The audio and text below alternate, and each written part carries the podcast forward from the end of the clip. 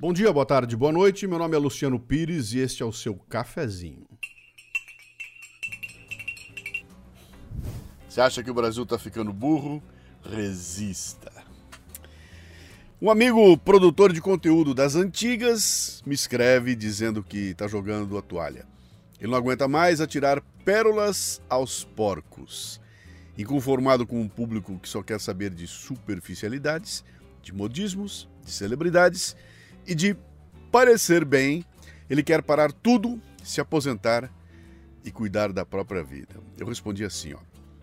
Meu caro, estamos num vácuo neste momento, velhos demais para este mundo, apegados a valores que não têm mais importância.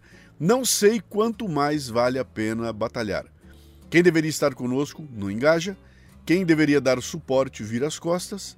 Concluí que se eu chamar aqui um consultor, ele mandará fechar o Café Brasil imediatamente e ir criar galinhas de Angola no interior do Espírito Santo, antes que eu termine de dilapidar todo o meu patrimônio. Foda.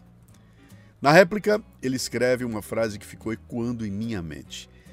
Quem quiser tomar conta de tudo não vai ter trabalho nenhum. Você entende a profundidade disso, hein? Quem quiser tomar conta de tudo não vai ter trabalho nenhum. Significa que não tem mais resistência contra o mal, cara. Que não existe mais inteligência na turba. E aí eu respondi assim, ó. Eu acho que é uma questão de definir público-alvo e esquecer o resto, meu caro. Acho que existem 5%, 5% de brasileiros que nos servem como público. Isso dá 11 milhões de pessoas, que é um Portugal, uma Suécia, mais que um Israel, uma Suíça, quase dois Paraguais, quatro Uruguais. Temos é que achar esses 5% e focar neles. O que eu quis dizer é o seguinte, cara: tem uma minoria sim que é capaz de resistir, e todos os grandes movimentos sempre começaram com uma minoria que não desistiu. O que, que a gente pode fazer? Nos juntarmos a essas minorias e montar a nossa resistência.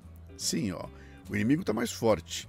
Tem gente defendendo o terrorista abertamente, tem gente defendendo, elegendo e comemorando o sucesso de bandidos, tem gente namorando a ideia de genocídio de judeus, tem gente sapateando sobre a Constituição, tem gente usando a justiça como ferramenta de poder e assim vai. Sem resistência, os planos dessa gente são implementados com muito mais facilidade.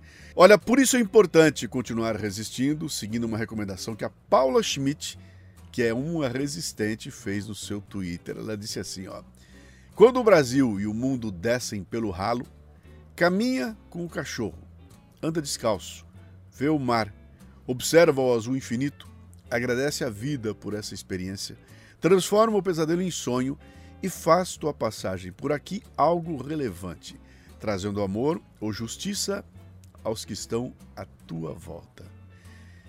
Olha, a gente está muito melhor em vários pontos. Caíram as máscaras de centenas, milhares de canalhas que nos enganaram durante muito tempo. Ano que vem tem eleições, temos de continuar a limpeza, expulsando aos poucos os canalhas do poder. Ninguém disse que ia ser fácil, cara. Vai demorar, é frustrante, exige uma tremenda capacidade de motivação, mas é aquilo que eu disse. A gente só precisa de 5% de pessoas com capacidade de defender seus valores. Isso é suficiente para mudar a vida dos outros 95%. Cara, o outro lado lá sabe muito bem disso.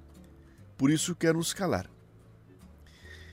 É, vou comentar agora. O comentário é só para assinantes, né? Você tem duas formas de acessar o vídeo completo. Ou entra aqui embaixo e vem para o canal, torna-se um membro do canal. Ou então entra aqui, ó, mundocafebrasil.com, torne-se um assinante do Café Brasil, vem com a gente para a briga, né? E você está no YouTube, entra aqui embaixo agora, é hora de dar um like, de botar um comentário, de interagir com o post.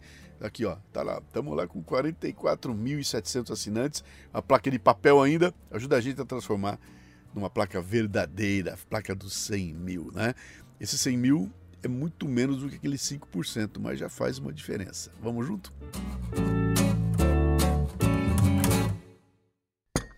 Este cafezinho chega a você com o apoio do cafebrasilpremium.com.br, conteúdo extra forte para seu crescimento profissional.